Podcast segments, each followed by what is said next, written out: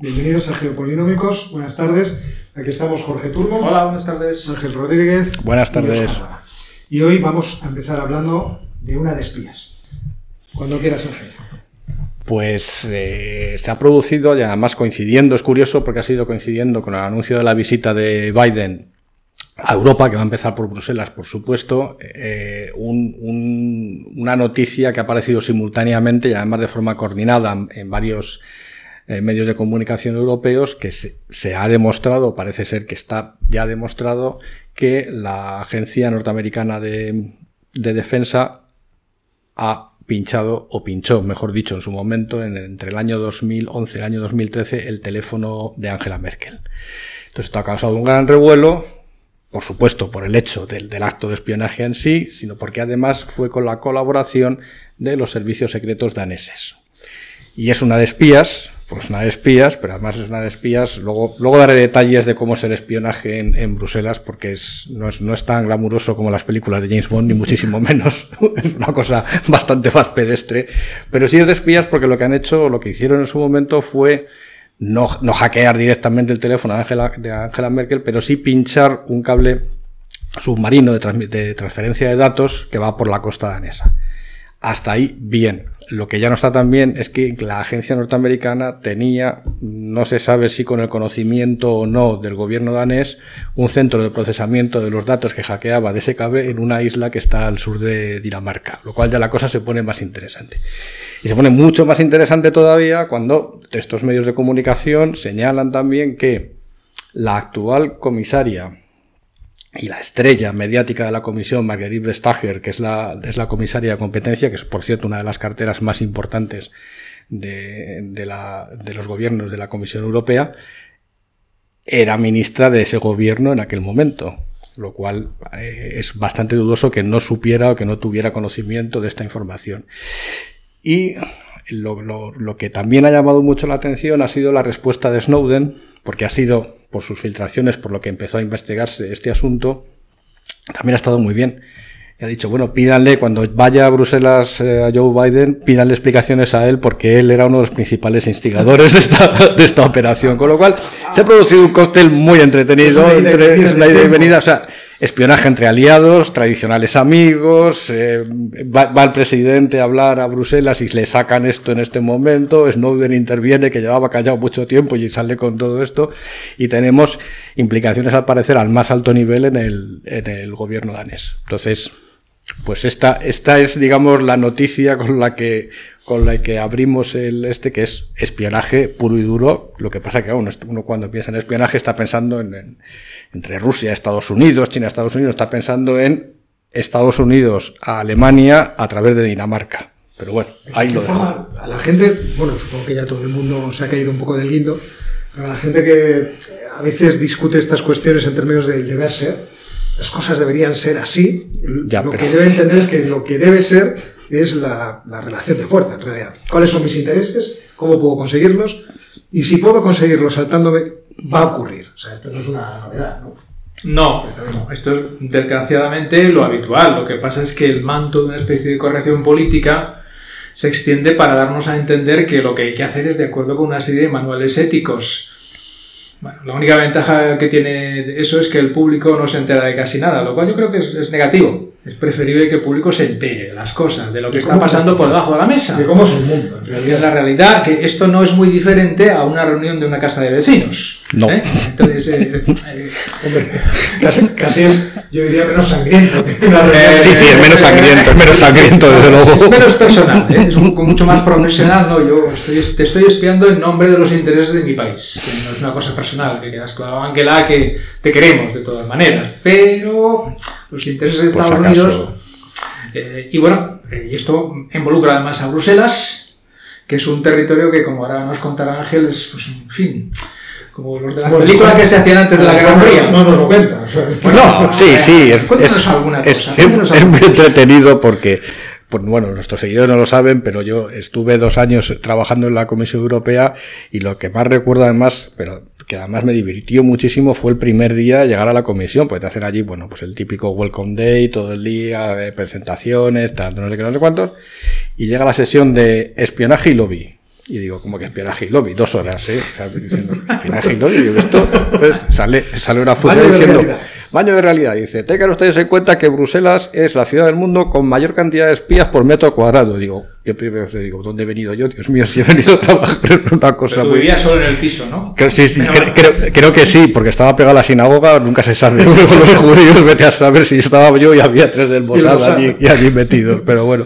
Entonces, claro, hay muchísimos espías, y eso es cierto, pero son dos tipos de espías. Lo que son espías de los Estados miembros entre sí, es decir, franceses espiando a españoles, españoles espiando a... Pero todo, eh, no, no- nada glamuroso en absoluto. Es todo, no, no voy a decir cutre, pero es una cosa bastante de andar por casa pues para ver quién coge este programa, quién se lleva este cachito de subvención, me estáis quitando aquí no sé qué, cosas de ese tipo. Y luego está el espionaje con mayúsculas, bien organizado, el de los lobbies, que es el que realmente tiene atacado los nervios a la comisión, porque la Comisión tiene las competencias sobre toda la política comercial exterior de la Unión Europea y sobre la competencia.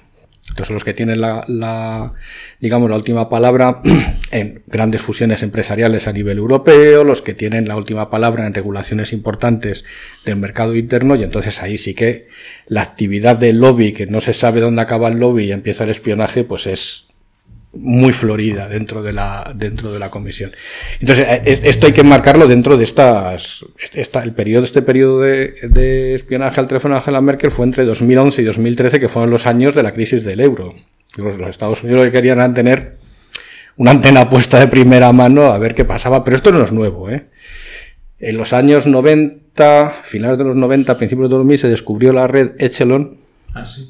que era un sistema de espionaje que había organizado mucho mejor que este, creo yo. Estados Unidos, general a todos los niveles, Estados Unidos y el Reino Unido para todos los niveles dentro de las instituciones europeas.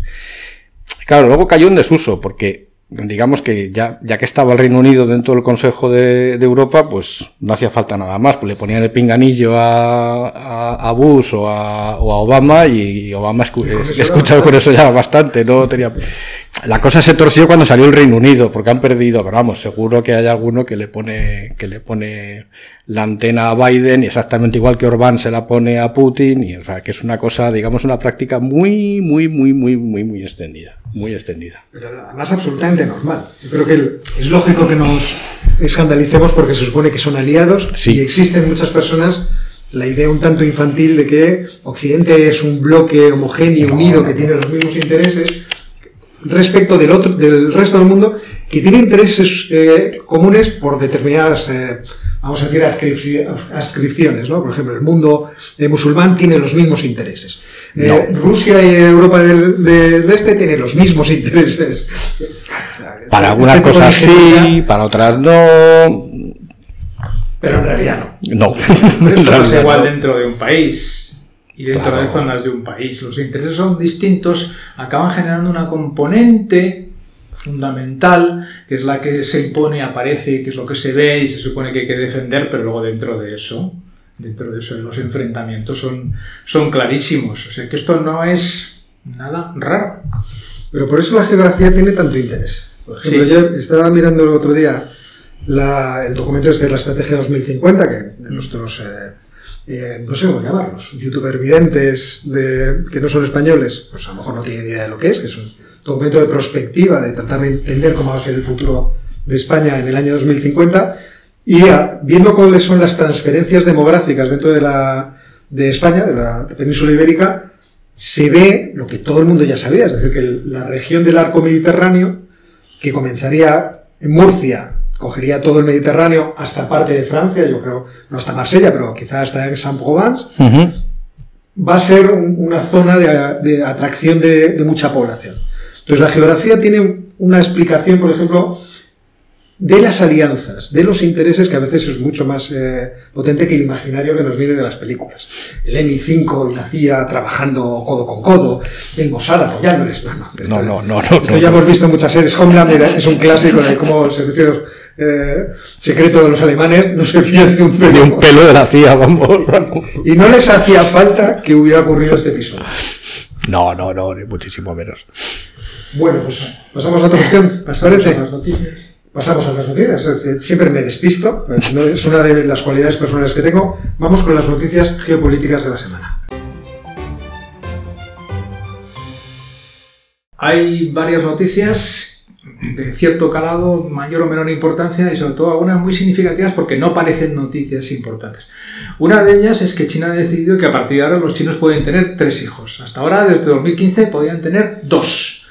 Ahora tres. La razón evidente es que la población china es envejecida, tan envejecida como la española. Y en ese sentido presenta los mismos problemas. Y el gobierno chino se ha dado cuenta que el envejecimiento es un problema. Van a intentar solucionarlo con esta medida. No vamos a tomar esto como un tema de análisis, en su momento lo veremos si tiene opciones o no, pero es una cosa clarísima. Pero, la pregunta sería la capacidad que tiene realmente China de hacer que sus ciudadanos obedezcan. Ninguna. Eh, bueno, esto es una, sí, pero esto es una cosa muy general. Cuando hablamos de incentivos, los incentivos negativos prohibir se pueden cumplir con más facilidad que los incentivos positivos. Llevar a que la gente haga las cosas. Ha sido más sencillo para China prohibir tener más de un hijo, ya ha funcionado, pero va a ser muy difícil que los chinos tengan tres hijos. En su momento ya, digo, ya, lo analizaremos, pero esto es un, tema general. Todo lo que sea prohibir es más fácil, a pesar de que parezca que no, que incentivar. ¿eh? Bueno, la segunda noticia nos lleva a, Irán.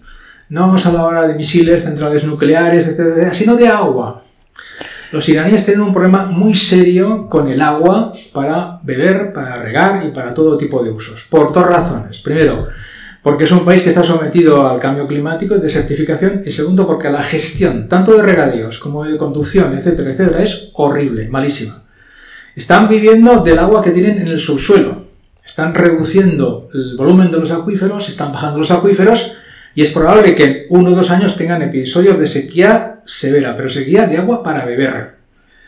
Cuando hablamos de Irán, de su política nuclear, de todo este tipo de cosas, hay que tener en cuenta que si la población en un momento determinado no puede beber, todo lo anterior desaparece, desaparece de panorama. ¿Eh? Bueno, eh, otra noticia, yendo en estos momentos a Estados Unidos, hemos hablado varias veces de los cambios que está introduciendo Biden respecto a las políticas de Trump. De vez en cuando tenemos que hablar de los no cambios. Y un no cambio es la posición de Estados Unidos con respecto a Cuba. Los cubanos esperaban una reducción de las sanciones y la presión norteamericana con el acceso de Biden a la presidencia. No ha sido así. No ha tocado nada y además el secretario de Estado de Seguridad Nacional les ha dado un toque por el tema de los derechos humanos. Y una última noticia distinta, pero que puede ser el comienzo de algo que se extienda por todo el mundo. Parece que ya hay evidencias de que en Libia se han utilizado drones como armas. No para vigilar, no como comunicación, sino para disparar. Lo que pasa es que no sabemos exactamente quién ha disparado a quién, pero esto una vez que empieza, ya no tiene, ya no tiene por ningún lado. ¿eh? Entonces, son cuatro cosas totalmente distintas, pero que habrá que seguir. Esto de los drones está clarísimo, lo de Cuba en algún momento ya lo tratamos y lo volveremos a tratar. Lo de Irán, espera, a ver, no ahora, pero dentro de un año, dentro de dos años, ¿no? Tema muy interesante. Que verlo. había una cuestión sobre Irán también que queríamos comentar. Sí, bueno, has dicho tú que no, no vamos a dedicarlo a lo de siempre. Eh, la guerra naval entre Irán e Israel continúa. Esto ya sabíamos que estaba en marcha, pero ahora existen eh, indicios muy claros. Eh, hace unos días se eh, produjo el incendio de uno de los aviones más grandes, perdón, uno de los barcos más grandes de la Armada iraní, un barco de abastecimiento de petróleo para la Armada. ahora se empieza a sospechar que no fue un accidente. ¿Por qué? Porque hay antecedentes. Supimos del ataque a un barco mercante israelí, el Helios Rey, y luego supimos del ataque a un eh, buque que hacía vigilancia electrónica, hablamos en, la tertulia de ello, iraní en el Mar Rojo. Bueno, esta guerra naval entre Israel y eh, e Irán continúa y supongo que no va a detenerse fácilmente, o sea, continuarán con este tipo de guerra de baja intensidad, casi a la chiquita callando, pero continúa. No es una sorpresa.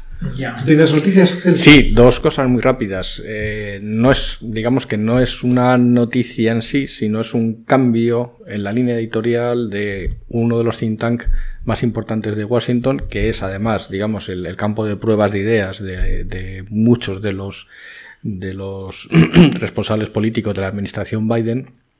Y este cambio editorial apunta a una cosa que desde hace décadas no se ha tocado, y es que la política de Estados Unidos hacia la seguridad europea era la OTAN y nada más.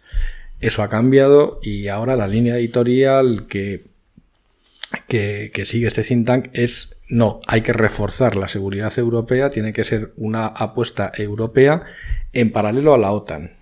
O sea que probablemente lo que está intentando hacer Biden es, ahora que va a venir a Bruselas, es decir, tienen ustedes que gastar más en defensa, pero al contrario de lo que hizo Trump, Trump que fue, tienen que gastar más en defensa, pero comprarme a mí el, el, material. el material, ahora dice, no, no, hagan ustedes su industria de defensa, creen su sistema de defensa y la OTAN contará con ustedes, pero créenlo. Entonces, esa es, digamos, una, no es una noticia así, pero es un cambio importantísimo en la doctrina de defensa norteamericana.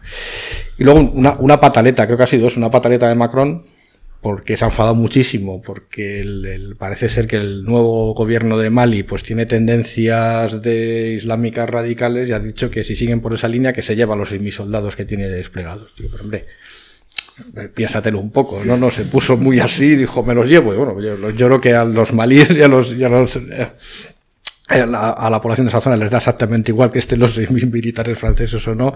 Y ya veremos en qué acaba la cosa, porque esta mañana también ha tenido otra pataleta con el, el presidente de la República Centroafricana, que también se ha despachado en términos un tanto despectivos con el periodo colonialista francés de la región y eh, Macron le ha recriminado, vamos a ver así, que está en manos de una agencia de contratistas militares rusos. Pero bueno, a seguir. Luego hablaremos un poco de, la República Centroafricana.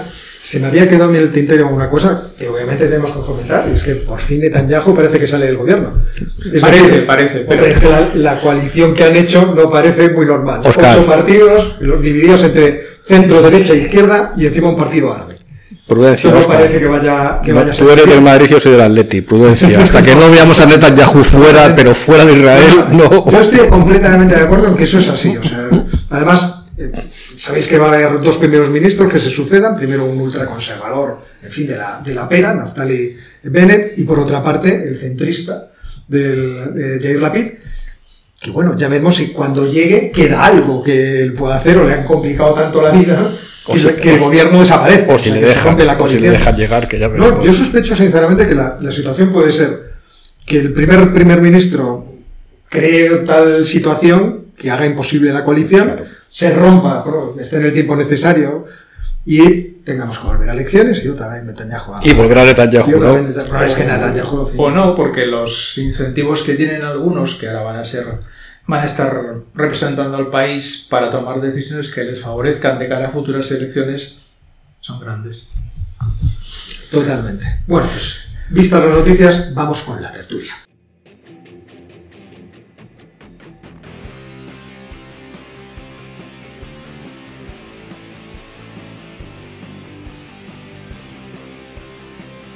Eh, vamos a hablar un poco de geopolítica del Ártico, que yo creo que es un tema muy divertido y que además tiene una derivada que a mí me parece también muy interesante. la geopolítica del Ártico está resucitando por el cambio climático, no por otra cuestión. La idea de que pueda descongelarse la capa eh, eh, polar ártica y que, por lo tanto, toda esa región se convierta en, un nuevo océano por el cual se puedan realizar transportes de mercancías, pero además acceder a los enormes recursos naturales que existen ahí dentro. Tengo aquí unas pequeñas notas sacadas del, del Survey eh, Geológico de los Estados Unidos que dicen que el 30% de las reservas mundiales de gas natural que, que, quedan actualmente disponibles en el mundo están precisamente en el Ártico, es decir, debajo de los hielos. Y esto quiere decir 1,7 billones europeos, 10 elevado a 12, de metros cúbicos de gas natural y 44.000 millones de barriles de gas natural líquido. A esto deberíamos meterle el 13% de las reservas conocidas de petróleo, pero es que se sospecha que de las reservas no conocidas, cerca del 84% están por ahí. Entonces, eh, aquí hay una cantidad de 412.000 millones de barriles de petróleo que se sospecha que están ahí abajo. Y esto es lo que produce pues, una serie de movimientos de diversos países. Obviamente el país más interesado es el que tiene más costa mirando al Ártico, que es Rusia. Rusia. Y Rusia está haciendo movimientos desde hace mucho tiempo. El, el rompehielos nuclear, el Sermorput, pues es una apuesta por mantener abiertos precisamente esos mares. Incluso la posición de Rusia en términos legales de defender sus derechos, no imponerlos, sino defender sus derechos y tratar de no ser especialmente agresivo, porque esto es una, eh, característica que me parece también muy, muy resaltable de la política rusa, es decir, nosotros queremos mantenernos dentro de los acuerdos de las Naciones Unidas del mar, de UNCLOS, no como hacen precisamente los Estados Unidos de América, que están todo el día fuera de, esos tratados, tratando de buscar otras ventajas, y la manera en la que están gestionando también sus posiciones militares. Están estableciendo muchas posiciones de exclusión aérea, es decir, aléjense de nuestro territorio, eh, y tratando de proteger también algo que es fundamental en el Ártico para los rusos, que es la capacidad de segundo ataque nuclear. Gran parte de la capacidad de misiles balísticos que tienen los rusos en la península de Kara, por ejemplo, están destinados a eh, disuadir a los enemigos nucleares de que puedan atacarles en cualquier momento. Entonces, no es un despliegue absoluto en términos militares, tampoco la capacidad económica de Rusia es ilimitada. No, parece limitada. Es verdad que han terminado la, esta base nuclear, que ahora no me acordaré el nombre de la Nagoskaya, era en Nagoskaya.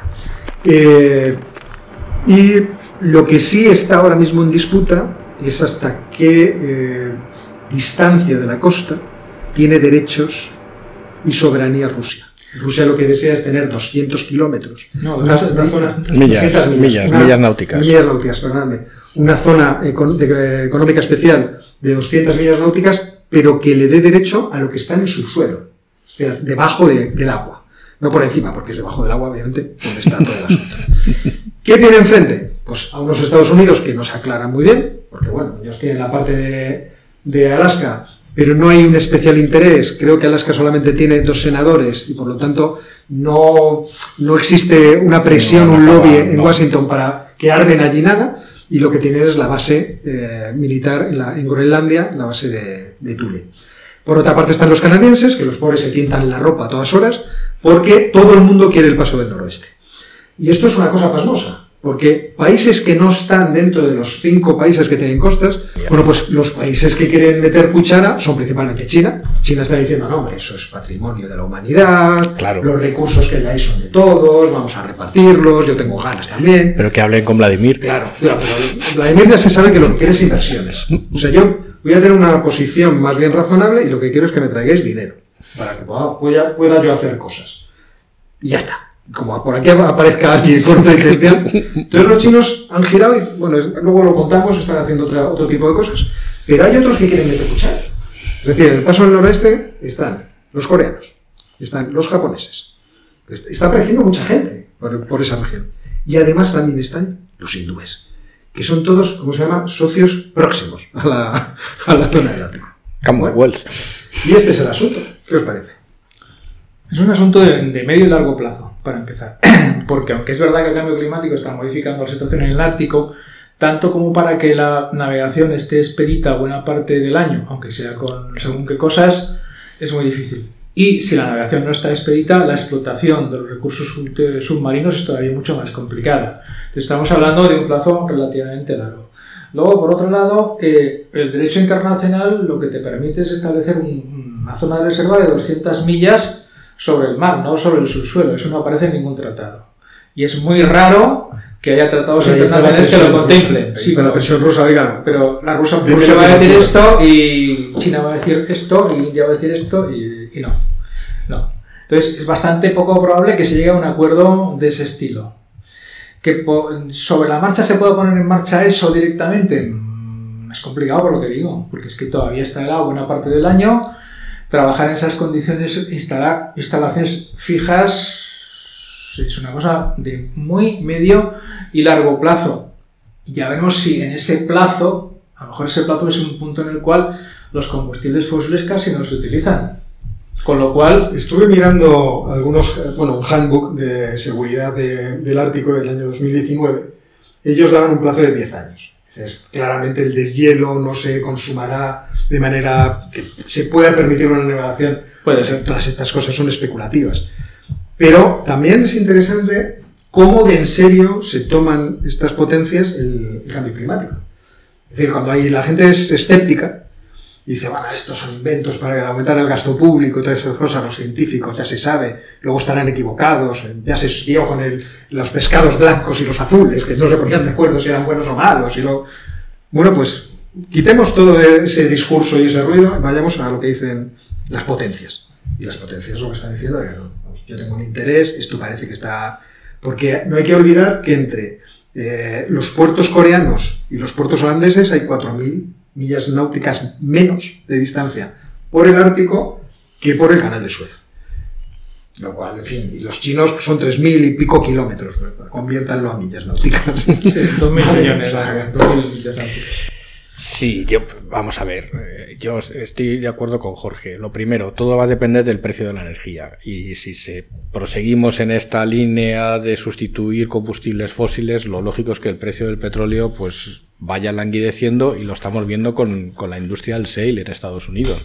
El sale es, la producción del, del sale es muy fluctuante porque depende del precio del petróleo. Entonces necesitan unos determinados niveles de precio para que se, para que sea rentable la explotación. Y en el Ártico no solo es cara la, explotación, es que luego hay que transportarlo. Es que el Ártico está muy lejos, pero muy lejos, muy lejos. Entonces necesitan precios muy altos y salvo que la OPEP haga una, un acuerdo de precios y de restringir la producción muchísimo, yo o no veo todavía eso muy lejos. Luego, la segunda parte del comercio es verdad que sí, que esa, esa tentación siempre ha estado ahí, pero con el volumen de tráfico que hay ahora mismo en, en, la ruta del Índico entre Asia y Europa, meterlo por el Ártico en las condiciones actuales, no solo de ahora, sino de dentro de 10 años, mm, a mí se me hace de luego muy difícil, muy difícil. Otra cosa es que estén tomando posiciones por lo que pueda pasar dentro de 20 años. Eso, eso, eso puede ser. Pero que algo hay seguro. Pero esto es una anécdota nada más, porque lo, oí en The Economist hace seis meses, algo así, en un podcast, que empezaban el, el podcast con el ruido de unos blindados españoles desplazándose por Noruega. Diciendo, no, no, no, se asusten, no es la división azul. Digo, vamos, esto, digo los noruegos deben decir, no, no, que es al revés, que vamos nosotros a Málaga, no venir aquí vosotros. Parte de unas maniobras de la OTAN que participaban muchísimos estados miembros de la OTAN, España, Italia, Alemania, por supuesto, Francia, el Reino Unido, y eran unas maniobras en el Ártico. O sea, lo que eran, estaban, era un ejercicio de defensa de, del territorio, del territorio noruego contra una supuesta agresión que obviamente solo podía venir de, de Rusia. O sea, si ya la OTAN se plantea hacer ejercicios militares a ese nivel de desplazar a potencias meridionales que las que es extremadamente improbable que, que, que vayan a llevar sus tropas a un conflicto en zonas árticas, es que algo hay, desde luego. No olvidemos que hay más cosas, o sea, hay tierras raras, hay zinc, claro. hay, hay, uranio, en fin, estamos hablando de no solamente este tipo de recursos energéticos, sino... Sí, sí, los otros puede que sean más importantes a medio plazo. A medio plazo los otros son más importantes, sin lugar a duda, vamos. Pues, Entonces, lo que habrá que ver luego es, no sé, la posibilidad de que se creen fricciones en términos militares, porque en algún momento los chinos querrán navegar esas aguas, si es que se abriera ese océano,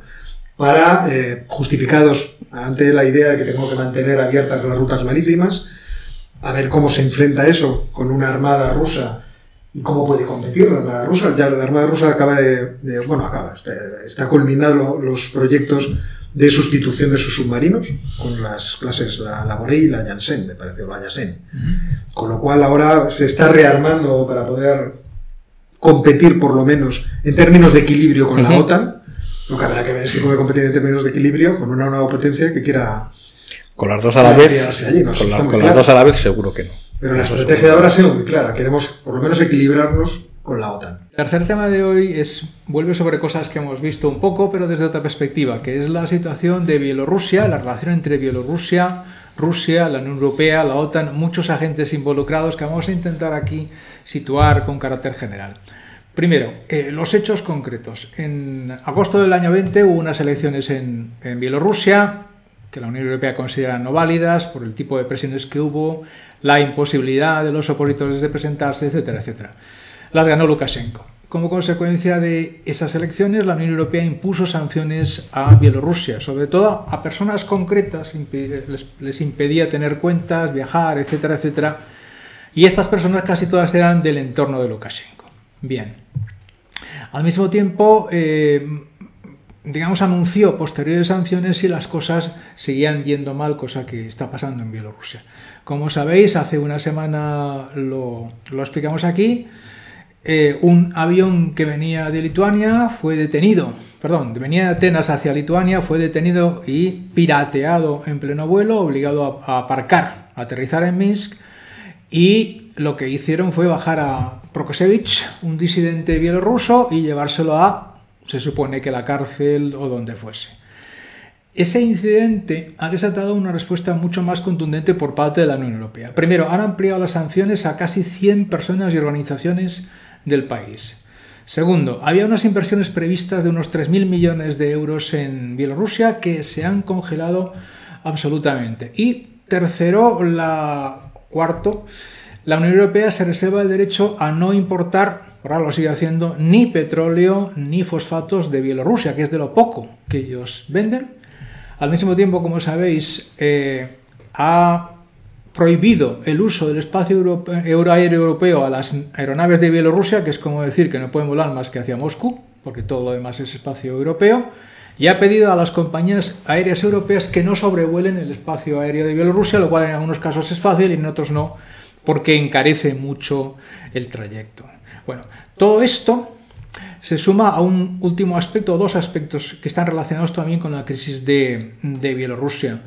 El comisario de Mercado Interior, Thierry Breton, Mercado Interior de la Unión Europea, ha propuesto a Letonia darle fondos de un Fondo Europeo de Defensa para que incremente sus capacidades de defensa contra un posible ataque bielorruso. Letonia y Lituania tienen frontera con Bielorrusia, pero es la primera vez que se plantea esto.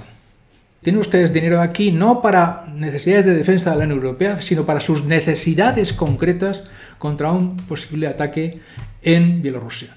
Y el tercer elemento, la tercera pata que nos permite situar el debate, es una advertencia de la OTAN a Putin diciéndole que no se le ocurra que no toque las fronteras de Bielorrusia. Ahora veremos qué es lo que está viendo entre Bielorrusia y Rusia, pero la OTAN se teme que de una forma u otra Rusia pretenda incluir en su territorio a Bielorrusia. Y la advertencia, sin más añadidos, no se le ha dicho vamos a intervenir en caso de que no sea así. La advertencia ha sido las fronteras de los países no se pueden modificar.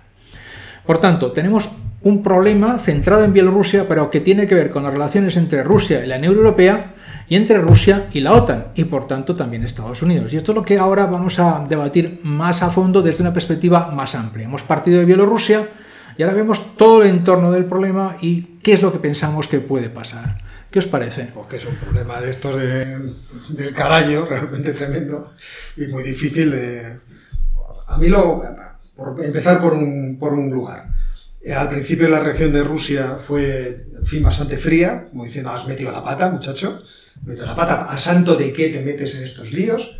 Y ahora lo que se está, en cierto modo, eh, no sé, como moviendo entre bambalinas, es la presión de Rusia diciendo, bueno, ahora que te has puesto en una mala situación y todo Occidente te está mirando para darte capones, ¿qué oportunidad más buena tengo para convencerte de eso que nunca has querido hacer?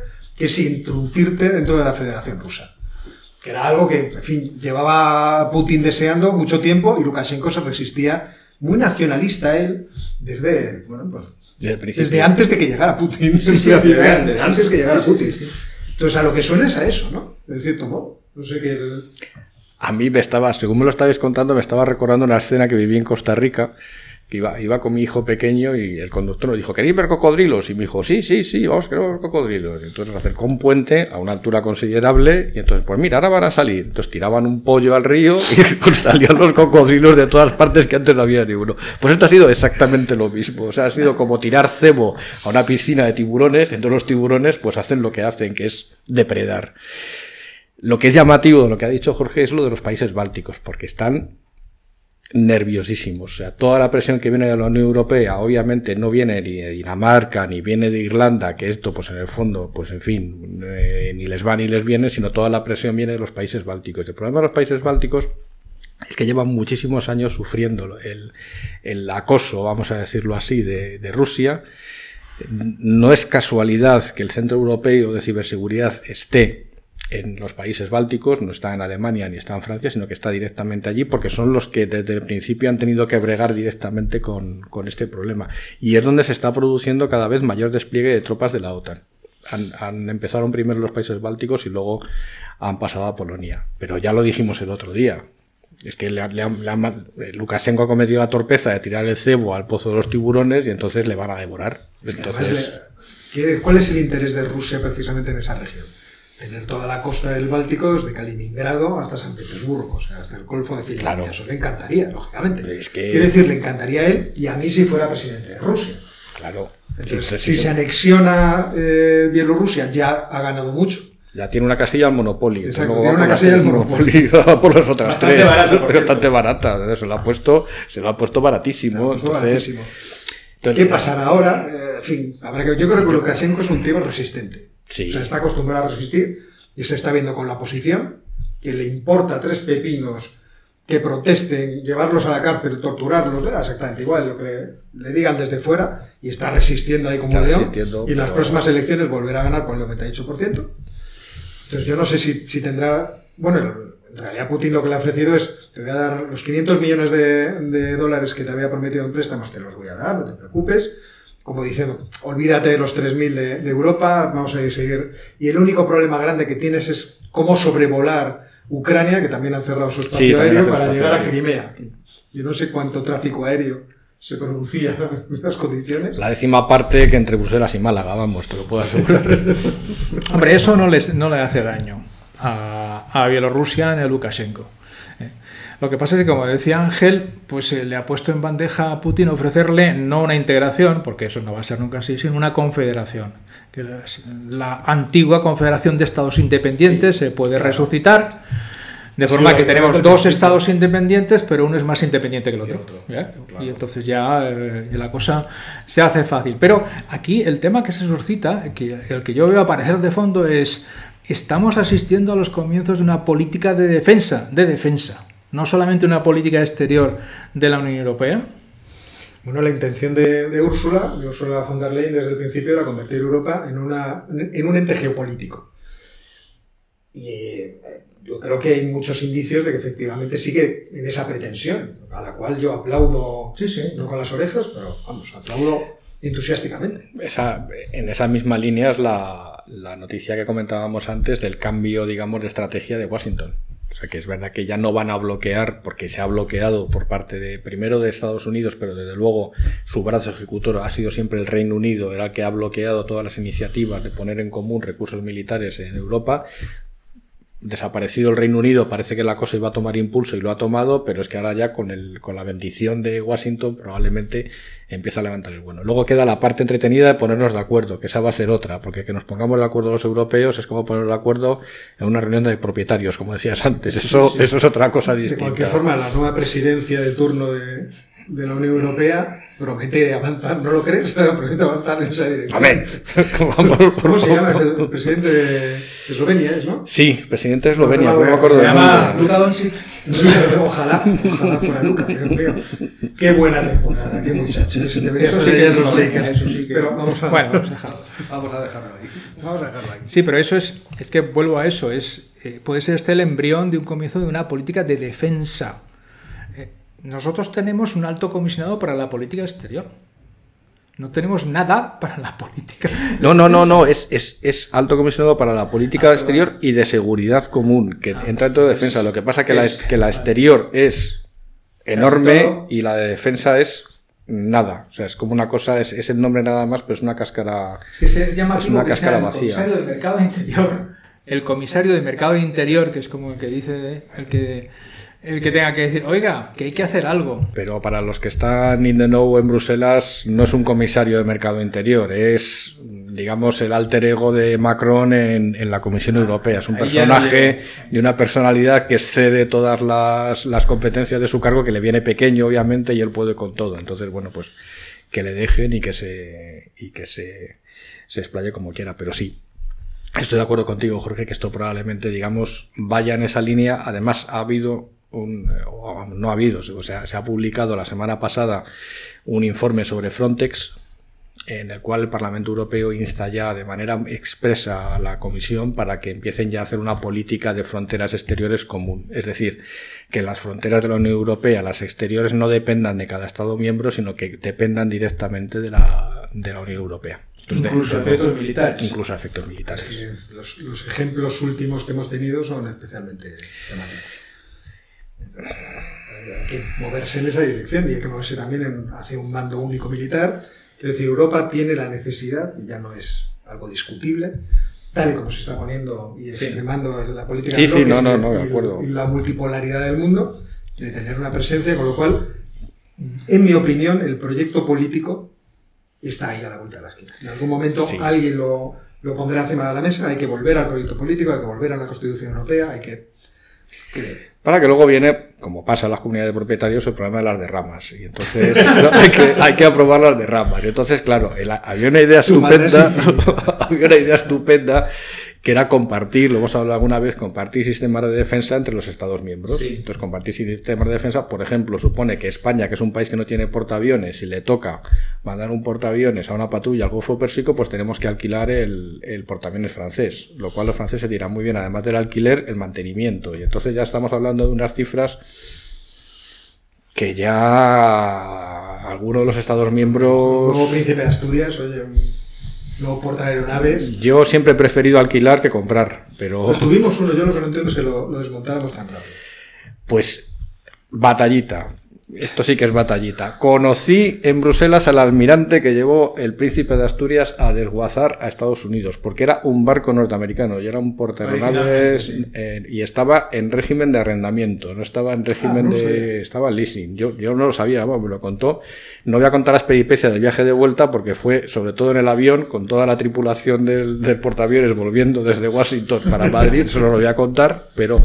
Pero verá llegó que el avión. Sí, sí, el avión llegó. Lo que no sabemos lo que pasó con la tripulación y con. O sea, me imagino que el vuelo de, de Bielorrusia fue bastante más tranquilo, Tranquilo, que, sí. que aquel de allí, pero.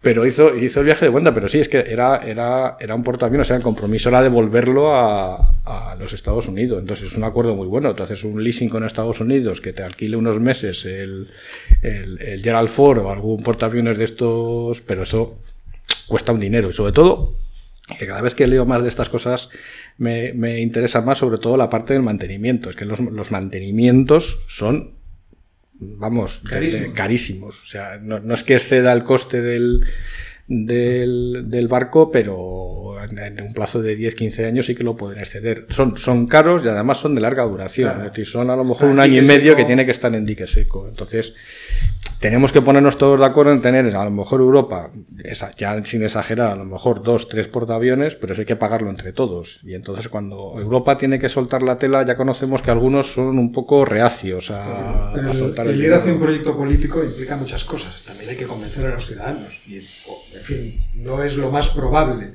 Sin embargo, yo sigo pensando que nos quedan pocas opciones No, no, no, no en nos, términos queda, de cómo se está poniendo el tablero. no, no nos queda ninguna. O sea, tiene que ser así. Con mucha protesta que nos cause incluso- otra cosa es que, que vaya más o menos rápido, otra cosa es que sea más problemático no negociar, pero, pero eso indudablemente tiene que ser así. Es que esto es lo significativo de esta situación y de otras que estamos viviendo en todo el mundo, que están poniendo de manifiesto los enfrentamientos estratégicos que antes estaban un poco larvados, ¿eh? blanditos, rodeados por nubes de algodón y ahora de repente aparecen, afluyen como un submarino que emerge y dices, me caches en la mar. ¿Qué hago yo con esto? Ciertamente, ciertamente. Y Bielorrusia ha generado esto. Mi última pregunta es una pregunta que me sale a mí un poco de curiosidad malsana. Demasiadas preguntas haces tú, ¿eh? Ya empiezas a preocuparme. ¿Qué hace Polonia? Polonia, que es frontera de Bielorrusia, que ha tenido una historia muy complicada con Rusia, en esta crisis no ha dicho absolutamente nada. Bueno, es que la, la posición de, de Polonia hoy en día está alejándose, en cierto modo, del, del núcleo central de la Unión Europea y transita de forma extraña. Yo no creo que a Rusia, porque el- los resquemores históricos con Rusia no creo que se hayan desvanecido. ¿no? Aquel chiste de la- las tres de la Virgen de Chesnokova que eh, aparece a, un polaco y dice, hijo mío, ha sido muy bueno, eh, te voy a conceder tres deseos. Y el tipo lo piensa y dice, quiero que China invada Polonia. Y dice, hombre, hijo mío, me parece un poco exagerado, pero bueno, si lo pides, bueno, vuelve. Al cabo de un tiempo la Virgen, bueno, ahí tienes otro deseo. ¿Qué, qué es lo que quieres? Piénsalo bien. O sea, bueno, pues me gustaría mucho que China volviera a invadir Polonia. Hijo mío, te estás pasando, la anterior vez fue terrible. Y entonces ya vuelve la tercera vez y dice, hijo mío, no, no, no, por favor. Y el otro, sí, sí, sí, no, no, quiero que China invada Polonia. Y dice, ¿pero por qué? Y dice, porque así pasarán seis veces por Rusia. Bueno, pues ese amor del polaco, este es un chico, un chiste, es un chiste contado, os podéis imaginar por quién. Ya, ya, por lo la puedo de imaginar, sí, un sí. amigo polaco. Entonces, quiero decir, o sea, el- yo no sé hasta qué punto el, el cuarteto de Visegrado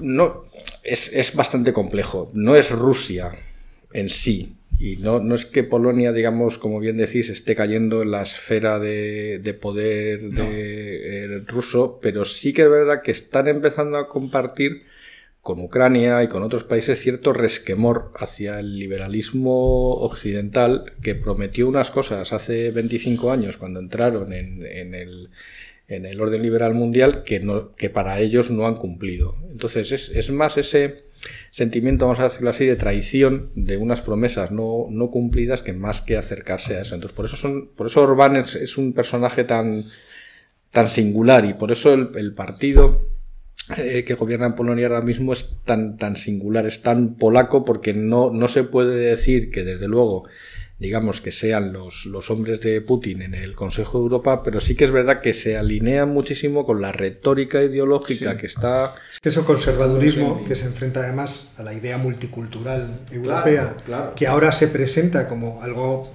irremediable. Antes yo os estaba comentando los cálculos que hace el Instituto Nacional de Estadística sobre España, que en 2050 habrá 50 millones de españoles, pero solo 36 habrán nacido en España eso, ese tipo de conservadurismo en la Europa del Este está acentuándose y está manifestándose piel, con está de forma muy está flor de piel. y, y, lo que lo que desencadena ese movimiento fue la crisis migratoria de 2015 que es lo que digamos catalizó la, la reacción y es cuando realmente se produce el, el, ese cambio digamos en la mentalidad en estos países. Entonces no es no es digamos, no es fácil de entender. Yo estoy seguro que el gobierno polaco está preocupadísimo, pero no va a manifestarlo tan claramente. Eso sí, no tiene ningún inconveniente en aceptar en su, en su territorio tropas francesas, tropas inglesas y tropas norteamericanas, por si acaso. Por si acaso. Bueno, vamos a dejarlo en este punto y vamos a ir con nuestro sátrapa, que hoy tenemos un sátrapa que es un auténtico sátrapa. Sí, sí, no como de la semana pasada. Este no, es de verdad. Este es de verdad. Sátrapa, pero vamos, total. Bueno, pues hoy vamos a hablar de Bokassa, del que fue emperador de Centroáfrica y que tiene una peripecia, en cierto modo, muy común en, África. Es decir, el, Bokassa nace en 1921 eh, como militar eh, francés, porque es educado en realidad por misioneros, eh, también se dice que por su abuelo, pero como militar entra dentro de, de, del ejército francés, participa en la Segunda Guerra Mundial, por ejemplo, está en el desembarco de, de la Provenza, y termina la Segunda Guerra Mundial con una cruz, eh, eh, ¿cómo se llama? Una cruz eh, al mérito y la, Legión de Honor. O sea que un hombre valiente, con distinción, y cuando vuelve a Centroáfrica, pues se encuentra que su primo está gobernando, David Daco. Y David Daco está gobernando además por un golpe de Estado que ha sido promovido por los franceses. Lo malo es que David Daco, como tantos dictadores de África, empieza en un determinado momento a ser demasiado cruel, y entonces alguien que está en las proximidades y también deseando, como ocurre con las manadas de lobos, ¿no? el que siempre hay un macho un que quiere aspirar a sustituir al macho alfa, pues se encuentra que su primo Bocasa le da un golpe de Estado apoyado también por los franceses y se hace con el poder. Y allí, pues felizmente instalado y proporcionándoles a los franceses recursos naturales, como por ejemplo el uranio, se hace muy amigo de Charles de Gaulle, de Pompidou y sobre todo de Valéry Giscard d'Estaing con el que va a cazar, en fin, tiene una relación especialmente íntima. Eh, el caso es que en 1975 empieza a aproximarse Bokassa a Gaddafi, porque necesita fondos, en el 76 al principio del año se convierte al islamismo para que Gaddafi le dé fondos, pero él ya tenía un plan, y su plan era que eh, los sistemas de gobierno en África habían fracasado y había que probar algo nuevo. Y algo nuevo era hacer una monarquía en África una monarquía en el que él fuera, obviamente, el monarca eh, absoluto. A través, eso sí, de un partido político. Algo nuevo, una monarquía. Bueno, en, fin, en, África sí. En, África, África, sí. en África, bueno, anda que no había monarquías, imperios, pero en cualquier caso es lo que planteaba. Y entonces, llegando al final de 1976, se convierte al catolicismo y se hace coronar emperador en una ceremonia que los que tenemos ya una cierta edad recordamos haber visto en los periódicos sobre todo, yo no lo, en la televisión obviamente no, pero me acuerdo en alguna revista ver el enorme trono de un águila dorada en la cual él vestido como Napoleón prácticamente, con una capa muy parecida, una sí, sí, muy sí, parecido todo a la coronación de Napoleón, se le investía como emperador. Eh, en esos momentos, a partir de ese momento, realmente el, el Bocasa empieza a degenerar, empieza a ser cada vez más cruel. Uno de los episodios que anticipan su caída es que decide que todos los estudiantes del país tienen que llevar uniforme y que los uniformes los vende el, gobierno. Entonces los chicos salen a protestar y no se le ocurre otra cosa que mandar al ejército y matar 100 por las calles. Entonces la gente se enfada muchísimo, los franceses dicen que, que, qué estamos haciendo, a quién estamos eh, fomentando, y además entre medias hay una anécdota famosa que nunca se ha verificado. Es la que cuenta un ministro francés que después de una cena pantagruélica en uno de los eh, palacios de Bocasa, Bocasa le dice, petit comité, que lo que les ha servido como carne era carne humana. De opositores, tal, y bien cocinados. Entonces, a partir de ahí comienza a extenderse pues, la historia de que Bocasa era un caníbal y que se comía de todo. Por ejemplo, en el periódico Isbestia decía que se había comido al único matemático que tenía el país. estas cosas. Pero esto, como digo, no, se puede comprobar porque se le da un golpe de Estado. ¿Quién lo da? Los franceses. ¿A quién ponen? Al primo, a David Dico. O sea, entonces, como se lo toma mal, eh, Bocasa, que tiene que marchar al exilio en Costa de Marfil, y entonces denuncia que él le había hecho regalos muy generosos a, a Valéry Giscard d'Estaing, entre ellos unos diamantes que costaban, pues no me acuerdo si eran dos millones de euros al cambio, una cosa por el estilo. Y que estuvieron también en la trastienda de la pérdida de confianza por parte de los franceses y de que en el 81 nadie quisiera votarle. El señor tan elegante y tan fino, recordamos también los que, como digo, tenemos una cierta edad. Eh, decide en un momento volver al país, a mediados de los 80, es apresado, juzgado, y ahí no se puede demostrar el canibalismo, pero se demuestra todo lo demás, las torturas, asesinatos, en fin, y se le mete en la cárcel. Pero en el año 93, Bocasa eh, se beneficia de una amnistía, y entonces sale libre. Y muere tres años después de un ataque al corazón, eso sí, no sin antes haber añadido algún elemento más a su leyenda. A su leyenda o a su currículum, diría yo. Porque yo no he dicho. Bocasa tenía 17 mujeres y tuvo treinta y tantos, casi 40 hijos. Ahí hay división de opiniones. Unos dicen que tuvo 20 mujeres y 50 hijos, otros 17 mujeres y 37 hijos. No está muy claro, pero lo, como, como me decía hoy un hijo mío que le estaba contando yo esta historia, Bocasa se pasó el videojuego hasta el final. Y yo le decía, y un poco más, o sea, se, se fue del videojuego. Bueno, pues el último detalle es que en esos últimos años de libertad, Bocasa decidió que era el decimotercer apóstol de Cristo y entonces se puso a predicar. Pero bueno, el ataque al corazón interrumpió esa carrera de sátrapa, yo creo que, en fin. Afortunadamente. Afortunadamente, o sea, un personaje único. ¿A todo esto le ha retirado la Legión de Honor o la sigue manteniendo? No, supongo que la seguirá manteniendo. Estas cosas, en fin. Esta, hay cosas que no cambian. Que no cambian. Que no cambian. Y con esta batalla. No, no, esto es la bomba informativa, no, podemos cerrar no, no, pero no, esta no, era una bomba informativa, Eso sí eso que lo tienen que reconocer todos. No, no, Vamos no. a la referencia bibliográfica del día.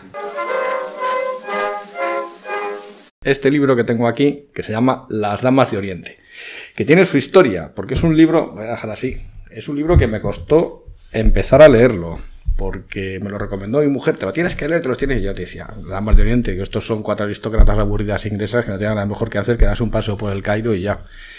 Y al final, a base de insistir, consiguió que empezara a leérmelo. Y me duró tres días el libro. Es un libro fascinante, pero absolutamente fascinante, de principio hasta el final.